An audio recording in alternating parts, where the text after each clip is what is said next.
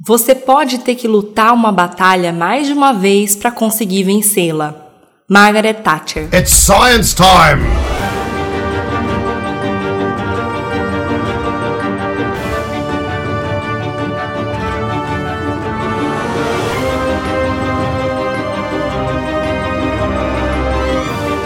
Sinapsando Comunicação Científica. Yeah, Mr. White. Yes, science. Sejam todos muito bem-vindos ao Sinapsando, um programa de divulgação científica produzido em parceria com a UEL FM. Eu sou André Bach, cientista, professor e divulgador científico. Para você que está se perguntando o que é o Sinapsando, eu explico. Trata-se de um programa destinado a comunicar ciência a você, querido ouvinte. Se você perdeu os episódios anteriores, não se preocupe. Você pode acessar o meu blog sinapsando com y.wordpress.com, sinapsando.wordpress.com e ouvir os programas na íntegra, bem como diversos outros podcasts científicos nos quais eu participei. Outra forma é você ouvir pelo Spotify, buscando pela palavra sinapsando ou pelo meu nome, André Bach. Ou ainda você pode usar um agregador de podcasts da sua preferência. Então aproveite para ouvir também o Obituário, programa no qual mostro de maneira mais científica como celebridades morreram. Falando em aplicativo, se você gosta de ouvir a rádio UEL FM, mas nem sempre tem um rádio por perto, você também pode baixar gratuitamente o aplicativo da rádio no seu celular. É só buscar por Rádio UEL FM na sua loja de aplicativos. Você que já está acostumado a acompanhar o Sinapsando já sabe. Eu conto aqui com a ajuda de um computador especialmente programado para me ajudar. Computador, qual é o tema do programa de hoje? Olá. Não estou a fim de papo hoje, André. Mas o que, que aconteceu? Peguei um vírus semana passada e perdi vários arquivos importantes. Acho que estou deprimido. Computador, é normal você ficar triste por uma perda tão grande. Mas será que isso é depressão mesmo? Não sei. Não sou psiquiatra nem psicólogo. Embora cada vez mais a depressão esteja sendo reconhecida, diagnosticada e tratada, nós temos ainda muitas ideias erradas a respeito, devido ao nosso senso comum. Para esclarecer melhor esses pontos, eu chamei novamente o psicólogo Marcelo Rigoli, que esteve com a gente no episódio passado sobre fake news, especialista em terapia cognitivo-comportamental e pesquisador na área de neurocognição humana. Muito bem, estamos aqui então com o Marcelo Rigoli. Eu queria conversar com você, Rigoli, um pouquinho mais para esclarecer alguns pontos, porque ainda existe muitos mitos e coisas que são verdadeiras a respeito da depressão, mas que geram confusão para as pessoas de modo geral. Então, Rigoli, você enquanto psicólogo, né? Muitas vezes as pessoas elas veem alguma pessoa deprimida e ela associa isso com uma pessoa que está triste. Então, eu queria começar com você perguntando qual é a diferença entre depressão e tristeza dá para dizer o seguinte: toda pessoa que tá deprimida tem uma boa chance de estar tá triste, mas nem todo mundo que tá triste tá deprimido. Muitos dos transtornos mentais que a gente estuda, a gente vê que na verdade são exacerbações de coisas que não são patológicas. Então, por exemplo, a bipolaridade, né? A pessoa tem um episódio de mania onde ela fica eufórica, gasta muito e tal, o que todo mundo passa eventualmente por se perder nas contas, ficar eufórico em algum momento e tal. O problema é a intensidade intensidade e o quanto dura. Então, na depressão é a mesma coisa. Ficar triste é um fenômeno normal, inclusive é esperado que isso aconteça. A tristeza é uma das emoções básicas que a gente tem para aprender a lidar com o ambiente. Agora, quando isso se torna de uma intensidade tamanha e perdura por um tempo específico, a gente começa a suspeitar de que pode ter um funcionamento mais patológico, algo que está atrapalhando já a vida da pessoa, né? E aí, nesse caso, outra coisa que a gente acaba ouvindo falar, complementando a isso, então a pessoa está nesse estado mais duradouro, e aí existe aquela questão de as pessoas falarem, pô, precisa ter mais força de vontade. É, o que, que você acha sobre essa afirmação de que a pessoa precisa ter mais força de vontade? Assim, ela não está exatamente errada, porque o que falta um pouco é a pessoa conseguir ter força de vontade. Só que isso não está no controle dela. O sintoma da doença é a gente perder as forças, né? É a pessoa perder o que a gente chama de, de volição, né? Que é a vontade vontade de fazer as coisas. Então é esperado que ela aparente para quem tá de fora não ter energia, não conseguir fazer as coisas e como quem tá de fora não entende o processo que tá se passando dentro da pessoa, pode ter a impressão que é preguiça, que a pessoa ela tá assim porque ela quer. Que é voluntário essa falta de força de vontade. Não faz porque não quer, né? E quando na verdade ela não tá conseguindo fazer. Exatamente. As pessoas julgam que isso tá mais no controle da pessoa do que realmente tá. E aí existe é, uma certa resistência, eu noto pelo menos, de que uma parcela da população, na hora de tratar a depressão, e acho que isso vale também para outros transtornos, né, como ansiedade e etc., uma parcela da população ainda tem resistência a tratar com a psicoterapia, quer dizer, ir lá no psicólogo e fazer o seu tratamento, ou mesmo tratamento medicamentoso, né, buscar um tratamento para depressão. Por que, que você acha que existe essa resistência quando, na verdade, uma pessoa que é diagnosticada com alta glicose no sangue, ela já vai imediatamente e começa o tratamento dela para diabetes, por exemplo? Eu acho que existe um tabu em relação ao problema em si. O preconceito com as intervenções, seja de psicoterapia ou seja farmacológica, é uma consequência do preconceito que se tem com as patologias. Justamente por, por esse aspecto anterior que a gente comentou, que acho que atravessa muito isso. Então, tá tomando remédio para depressão porque tu não tem força de vontade para fazer sozinho, então quer dizer que tu é fraco. Isso acaba, vamos dizer assim, manchando, vamos dizer, o caráter da pessoa ou características da personalidade dela, coisa assim, ao passo que a pessoa que tá com uma infecção qualquer não vai ser considerada fraca ou sem força de vontade. Seria bizarro, né? A gente fazer a mesma afirmação e falar assim: ah, mas você não quer baixar a sua glicose porque você não quer. Isso é falta de força de vontade para baixar a sua glicose no sangue, né? E aí todo mundo acha normal usar uma insulina ou fazer um tratamento não medicamentoso, como por exemplo mudanças na dieta, estilo de vida, né? Ninguém chegaria para um cadeirante e dizia assim: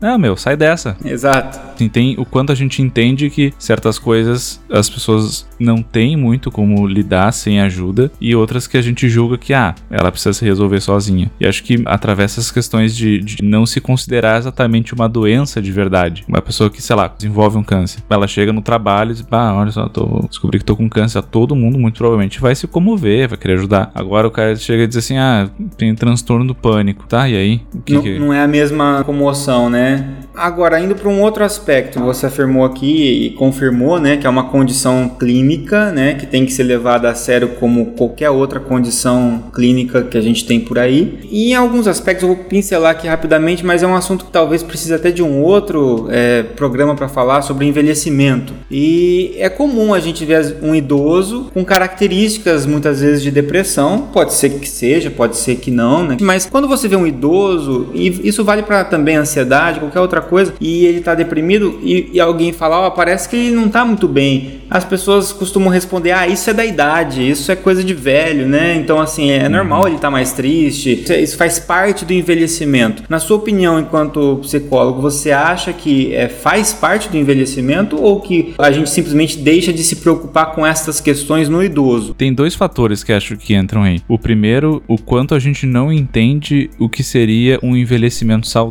O estudo de todas as matérias da saúde no Ocidente, de modo geral, vamos chamar assim, a gente sempre se preocupou muito em entender, tá, e quando as coisas dão um problema, o que aconteceu? Por que, que a pessoa não tá processando a glicose? Por que, que ela não consegue levantar da cama? Né? Então, assim, o que que tá acontecendo? Agora, é muito recente o movimento de se estudar como que as coisas são quando elas estão funcionando normalmente, né? Então, assim, o que, que é um idoso saudável de 87 anos? O que, que é esperado que ele consiga fazer em termos de cognição, de emoção, de atividade física. Pouca informação a gente tem, até porque a, a população tem atingido essa idade muito recentemente na nossa história, né? Então uhum. é muito novidade. Então a gente meio que não sabe muito o que esperar. O outro aspecto que eu acho que é importante, vários transtornos mentais, eles se modificam de acordo com a etapa do ciclo de vida da pessoa, né? Então, por exemplo, a própria depressão. Se for avaliar depressão em crianças, são outros aspectos que tu tem que procurar no comportamento e na emoção e na cognição que são diferentes um pouco do adulto. Ela vai demonstrar muito mais irritabilidade do que tristeza, enquanto um adulto vai demonstrar mais tristeza. Agora, tem a depressão geriátrica também, que é um fenômeno que, apesar de não ser um diagnóstico formal, a gente sabe que ela se apresenta de forma diferente, porque, como tu bem comentaste, tem algumas coisas que, se uma pessoa de 30 anos apresentar, é depressão. Se um idoso apresentar, talvez não. Né? Então a pessoa tem uma lentificação motora, por exemplo, que é um dos sintomas de depressão Bom, até certo ponto é é esperado que uma pessoa de 90 anos não tenha a velocidade motora de uma pessoa de 25. A questão também é, é o curso. A pessoa ela foi gradualmente perdendo ativação motora, ela foi gradualmente uh, se isolando, ela foi gradualmente mudando. Pode ser uma coisa. Agora, de um ano para o outro, a pessoa passa a, a se sentir diferente ou passa a se comportar diferente. Mudanças bruscas normalmente é um alerta para algo diferente. Tem esses fatores aí que acho que é importante levar em conta. E talvez exista uma resistência até maior do idoso aí em, em, aceitar essa ajuda, uma vez que provavelmente ele viveu a juventude dele numa época em que era diferente a forma com que se lidava transtornos psiquiátricos, né? Ah, com certeza, com certeza tem isso também. Bom, é, então eu ia para o outro extremo, né, falar das crianças, mas você já adiantou, né, que também existe, mas se manifesta com algumas características diferentes, né? Acho que é válido comentar uma questão também que, que acho que tu levantou a questão do idoso, da questão da negligência, né? O, onde que os transtornos mentais aparecem nas crianças? Na escola. É onde ela começa a conviver com os pares e ela é exigida atingir certos padrões de desempenho e comportamento. Né? Então, ela acaba sendo comparada com os coleguinhas. Né? Então, uh, ah, todo mundo consegue ficar sentado a aula inteira e o Joãozinho não. Né? E é sempre assim: bom, será que o Joãozinho tem um problema? Vai, manda para psicóloga da escola. Aí vai lá, faz a avaliação, ah, tem TDAH, beleza. Agora, pouco se chama atenção os transtornos que a gente chama internalizantes, né? Que são aqueles que não têm muitos sintomas aparentes no comportamento. Que não, não chega a prejudicar o desempenho na sala de aula, assim, não atrapalha a sala de aula, então ninguém se preocupa com ele. Exato. Vai chamar muito mais atenção a criança que tem um transtorno de conduta, que tem um TDAH ou algo assim, do que aquela que tá deprimida, que fica no canto dela, que não interage muito. Requer um olhar um pouco mais sensível das pessoas para conseguir perceber, porque ele não incomoda tanto, né? O que incomoda vai ser percebido. São muitas crianças ali, né? E se não tiver um olhar mais atento, acaba passando desapercebido, né? Exatamente. E, e como que você enxerga o uso dos medicamentos no tratamento da depressão? Eu trabalho muito com, com pacientes com transtorno de humor, de depressão, e na minha experiência clínica e nos estudos que a gente tem aí já de revisão sistemática, de ensaio clínico randomizado, que eles são excelentes auxiliares no tratamento, né? A modalidade de terapia que eu trabalho é cognitivo-comportamental e os estudos indicam que se a pessoa faz o tratamento combinado, que então é a terapia mais o fármaco, ela melhora mais melhora mais rápido e duram mais os, os, os, ganhos do que isoladamente um ou outro tratamento. Eu acho que é uma via muito interessante de se utilizar e, e são medicações normalmente bem seguras, com pouco efeito colateral. Né? Então eu, eu normalmente recomendo uma consulta com um psiquiatra se eu suspeito que tem depressão no paciente. Eu acho que é importante esclarecer bastante isso, porque, e você citou aqui os estudos né, que são feitos nessa área, dos dois lados, né? Porque existe um algumas pessoas que acabam tendo a, a crença muito grande de que o medicamento é a, é a resolução dos seus problemas, né? Enquanto uhum. existem outras pessoas, é, e até algumas às vezes linhas, e dependendo da forma como cada pessoa atende o seu paciente, que acaba tendo um pé atrás muito grande com, com o medicamento também, né? Então é legal enxergar que os dois são importantes, isso que você falou dessa sinergia né, do tratamento medicamentoso mais o tratamento é, psicoterápico é muito importante. Não deixar de lado nenhum dos aspectos, principalmente no caso do, do medicamentoso, se ele for necessário, em alguns casos, alguns transtornos acaba não sendo tão necessário assim, dependendo da intensidade, mas é, é algo que pode contribuir, né? Então são, são duas ferramentas muito importantes e a gente tem que tentar usar as ferramentas sempre em benefício final do paciente, né?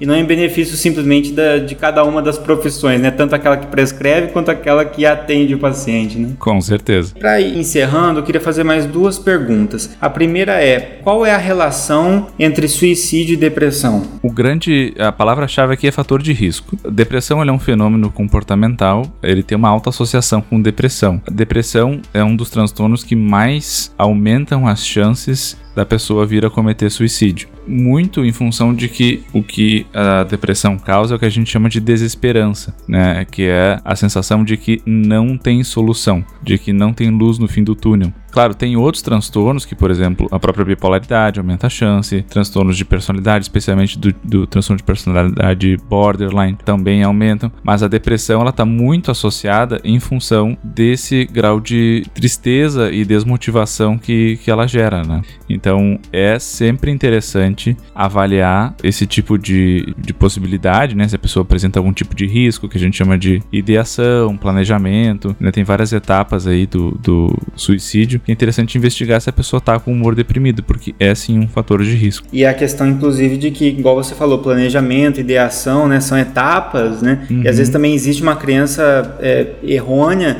de que se a pessoa está pensando ou falando ou ameaçando que vai né, cometer suicídio e de que na verdade ela não vai cometer, ela só está falando, né? E na verdade não, não é assim, né? São etapas e pode chegar realmente no comportamento daí, né? Exatamente. E, e aí dentro desse contexto, para finalizar, não sei se existe né, alguma fórmula, com certeza não, mas existem algumas condutas. O que, que pode ser feito para uma pessoa prevenir a depressão? Existe isso? Existe como prevenir? É, assim, não tem como a gente evitar 100%, mas a gente sabe que, assim como tem fatores de risco para desenvolver a depressão, tem fatores uhum. protetivos contra a depressão. Vão ter coisas que a gente não tem muito o que fazer, por exemplo, a tua carga genética, uhum. as tuas condições socioeconômicas, né? Muitas vezes a gente não tem muito o que fazer, né? Que também são outros fatores de risco. Agora, tem outras coisas que dá para fazer. Por exemplo, um dos fatores protetivos mais importantes é convívio social. Então, certo. estabelecer relações significativas com outras pessoas, pode ser amigos, parentes, uh, um cônjuge, quem for, né? Isso ajuda a gente a se conectar muito com os outros. Atividade física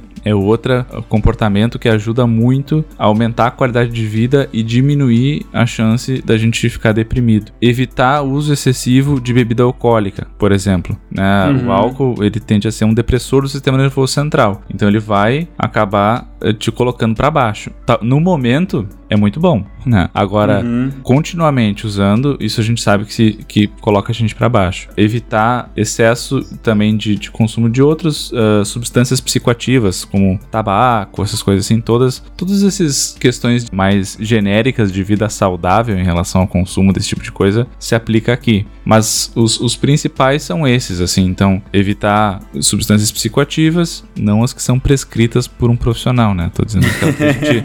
é, porque medicamentos também são, né? é, os medicamentos estão ok. Atividade física e convívio social, acho que são os dois, assim, que eu acho que vale mais a pena investir e que trazem mais chance de, de ajudar a pessoa. Legal, muito bacana. Rigoli, muito obrigado. Isso aqui esclareceu bastante pra gente vários né, mitos e verdades aqui. E aí o pessoal que quiser ouvir você falar um pouquinho mais, onde que eles conseguem te ouvir? Eu tô lá no SciCast com a galera, normalmente nos casts de saúde, ou tô pipocando aqui ali em algum outro podcast quando me chamam para falar de temas é, relacionados à psicologia ou coisas afins, ou só para ouvir piada ruim mesmo, também eu apareço lá. Legal, Rigoli. Obrigado, viu? Muito obrigado por participar aqui com a gente. Que isso, eu que agradeço o convite. É muito importante a gente ter essa clareza. A depressão não é uma frescura, a depressão não é tristeza simplesmente, não é igual brigar com alguém e ficar chateado. É muito mais duradouro que isso, muito mais impactante. É realmente uma condição clínica. E a gente viu com essa conversa com o Rigoli que a depressão pode acometer diversas faixas etárias, não apenas os adultos, jovens ou de meia idade, como a gente imagina e como a gente costuma dar enfoque. Temos que tomar cuidado para não negligenciar a depressão em outras populações, como idosos, crianças, adolescentes, cada grupo com seu próprio perfil de sintomas. A gente viu ainda o importante papel do psicólogo nisso, um papel que ainda precisa ser mais valorizado do que é, numa sociedade onde a gente espera ainda passivamente que a cura venha através dos medicamentos que a gente compra. Eu me recuso a usar antidepressivos porque eles causam dependência.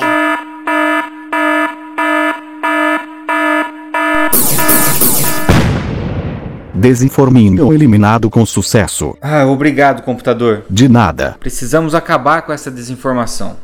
Bom, como eu estava dizendo, nós falamos sobre a importância da psicoterapia, ou seja, o importante papel do psicólogo no tratamento adequado e eficaz da depressão. Porém, quando se fala no uso de antidepressivos, medicamentos que são utilizados para tratar a depressão, também há uma certa divisão de opinião. Como eu sou farmacêutico e pesquisador na área de psicofarmacologia, eu gostaria de conversar com vocês um pouco sobre esses medicamentos. O desenvolvimento de medicamentos para o tratamento da depressão se baseia em alterações biológicas no nosso cérebro. Do ponto de vista da psicologia, isso parece um pouco reducionista, né? Eu tenho certeza que você já ouviu ou pelo menos leu coisas do tipo na internet. Serotonina é o neurotransmissor da felicidade. E aí você deve ter visto alguma reportagem falando que na depressão existe uma falta de serotonina e daí você toma um remédio que repõe a serotonina e pronto, você vai melhorar. Isso realmente soa reducionista, mas o tratamento medicamentoso da depressão é muito mais complexo que isso. Realmente a gente pode afirmar que a regulação do nosso humor depende da comunicação, ou seja, da conversa entre os neurônios. Nós, seres humanos, conversamos por meio da linguagem. Já os neurônios frequentemente conversam por meio de substâncias químicas, os neurotransmissores. A serotonina, noradrenalina, dopamina, que você já deve ter ouvido falar em algum momento, são os três principais neurotransmissores envolvidos na regulação do nosso humor. É possível, portanto, observar a correspondência de alguns sintomas da depressão com a disfunção de neurônios que são regulados por um ou mais desses neurotransmissores. Na década de 50, alguns medicamentos estavam começando a ser utilizados no tratamento da tuberculose. Medicamentos como a isoniazida e um derivado dela, a iproniazida. Os pacientes que usavam por um longo período de tempo a iproniazida apresentavam também melhora clínica no humor. Quer dizer, além de tratar tuberculose, essas pessoas melhoravam de sintomas de depressão. E o que a iproniazida fazia? Ela basicamente aumentava a quantidade desses neurotransmissores que a gente citou: serotonina, noradrenalina e dopamina. Essa então foi a base para a teoria que dizia que a causa biológica da depressão é devido a uma deficiência desses neurotransmissores. De lá para cá, as teorias evoluíram muito, descobrimos muito mais a respeito e hoje sabemos que é mais complexo do que isso. Sabemos, por exemplo, que existe na verdade um desbalanço neuroquímico. Os níveis de neurotransmissores estão desbalanceados e pode existir inclusive atrofia ou até mesmo a morte de neurônios em algumas áreas do cérebro. E nós descobrimos também que os antidepressivos, quando usados corretamente, podem ajudar a regular novamente esses níveis e melhorar a sobrevivência desses neurônios. Dessa forma, auxiliando o paciente a atingir a remissão dos seus sintomas. A evolução dos antidepressivos com o passar das décadas nos trouxe a um ponto no qual hoje temos opções com boa eficácia e um perfil de segurança aceitável. Mas, obviamente, não são medicamentos isentos de reações adversas. Cada tipo de antidepressivo possui um perfil de efeito colateral distinto e cabe ao psiquiatra, em conjunto com o paciente, identificar aquele medicamento que trará o melhor resultado com o menor prejuízo possível. Muitas vezes é necessário testar mais de um medicamento. O paciente começa tomando um medicamento, depois ele tem que trocar, tem que ajustar a dose. É um tratamento individualizado. Por isso, fica o alerta: não é porque um antidepressivo foi bom para o seu amigo que ele necessariamente será bom para você. Então não se automedique. Ao contrário, procure um psiquiatra, procure um psicólogo para obter o melhor benefício desses tratamentos. Você reparou que um pouco antes dessa conversa, o nosso Desinforminium falou que se recusava a usar antidepressivos porque eles causavam dependência? Isso não é verdade. Quando uma substância provoca dependência, significa que, se ela for usada por um período prolongado, no momento da sua retirada, o paciente sentiria fissura pela substância e uma significativa síndrome de abstinência, como a gente pode observar com o álcool e com diversas drogas ilícitas. Quando um medicamento tem o risco de provocar dependência, ele recebe uma tarja preta na sua embalagem. Isso mesmo, a tarja preta que você vê lá no Rivotril, por exemplo, indica que se você utilizar o Rivotril por um período longo de tempo, ele poderá provocar dependência. Por outro lado, se você já viu uma caixinha de antidepressivo, pode ser a fluoxetina, sertralina, paroxetina, venlafaxina e todos os seus nomes comerciais, você verá que ele possui uma tarja vermelha, ou seja, você não ficará viciado em um antidepressivo.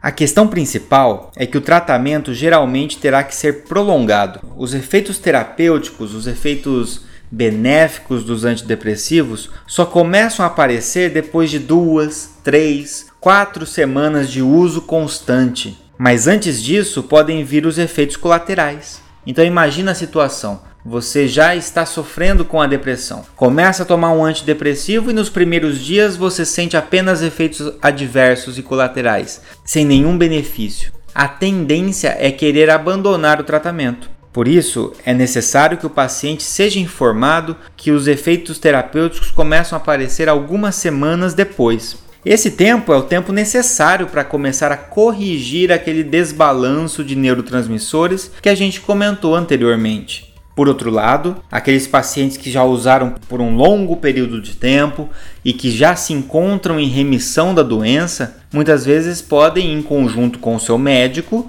querer parar de utilizar o medicamento. E aí é necessário um novo cuidado. No momento de parar de usar, a retirada deve ser feita aos poucos, reduzindo a dose do medicamento gradativamente a gente deve fazer isso para diminuir a chance de uma recaída ou de uma recorrência da doença. Enfim, mesmo com todos os estudos que comprovam que antidepressivos funcionam, existem aquelas pessoas que criticam a psiquiatria e a psicofarmacologia, afirmando, com base em alguns estudos, que existe pouca comprovação da eficácia de antidepressivos e que os efeitos colaterais produzidos, somados aos custos altos dos medicamentos, não justificariam o seu uso. Esse fenômeno de divulgação de eficácia duvidosa de antidepressivos que já são estabelecidos tem levado a menor adesão ao tratamento por parte dos pacientes. Consequentemente, tem levado ao menor interesse da indústria farmacêutica no desenvolvimento de novos fármacos. Sobre esse assunto, que é relativamente polêmico, eu só tenho uma coisa a dizer: antidepressivos não vão funcionar se eles não forem utilizados. Portanto, querido ouvinte, hoje você aprendeu algumas lições valiosas. A depressão é diferente de tristeza e é uma condição clínica que precisa ser levada tão a sério como qualquer outra doença que temos por aí. A psicoterapia com o psicólogo é de fundamental importância e é provavelmente quem vai proporcionar resultados mais duradouros.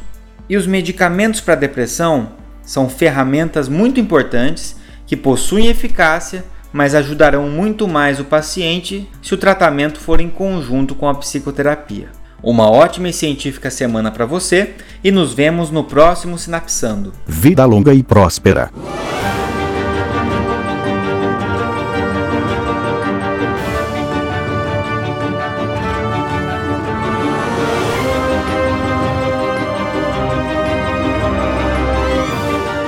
Sinapsando Comunicação Científica.